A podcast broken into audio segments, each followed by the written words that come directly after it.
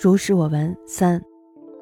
释明玉说，山西呢有一个僧人，见到有女踏春，偶然动了凡人春心。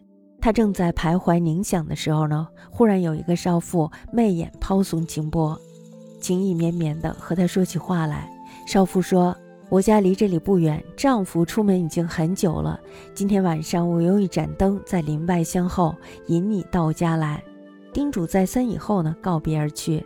晚上的时候呢，僧人如约前往，果然有一盏灯盈盈发光，相距不过半里。他穿林渡涧，跟着灯走，始终追不上。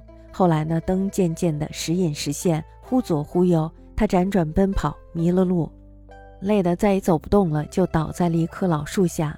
天亮的时候呢，他仔细看，发现自己仍然在原来的地方。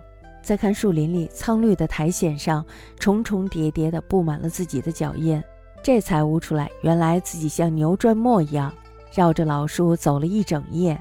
他自知心生妄念，这才导致了魔障，急忙投拜到我这里忏悔。后来呢，就没有发生过什么怪异的事儿了。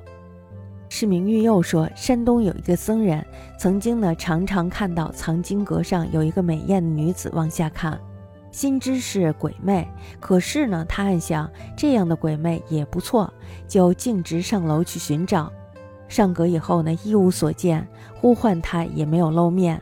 这个僧人不甘心，上来下去找了一百多遍，恍恍惚惚的成了心病，以致病亡。临终的时候呢，他才说出来这件事儿。这也许啊是前世的冤家这样来索命吧。不过呢，两个僧人归根结底都是被自己害的，并不是妖魔鬼魅要害他们。释名预言：西山有僧见有女踏春，偶动一念，方习以冥想间，有少妇呼与暮成，见香软语云：“家去此不远，夫就外出，今夕当以一灯在林外相引。”叮咛而别，僧如期往，果盈盈一灯，相距不半里。穿林渡涧，随之以行，终不能追及，皆而或隐或见，疏左疏右。奔驰辗转，道路碎迷，困不能行，薄卧老树之下。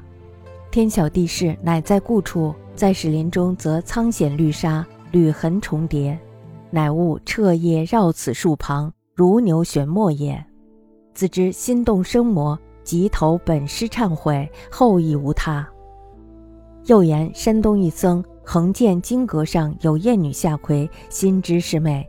然思念昧以良德，竟往救之，则一无所睹，呼之亦不出。如是者翻百余度，遂往往得心疾，以至于死。临死乃自言之：“此或素世冤浅，借以索命于。”然二僧纠结自败，非魔与魅败之也。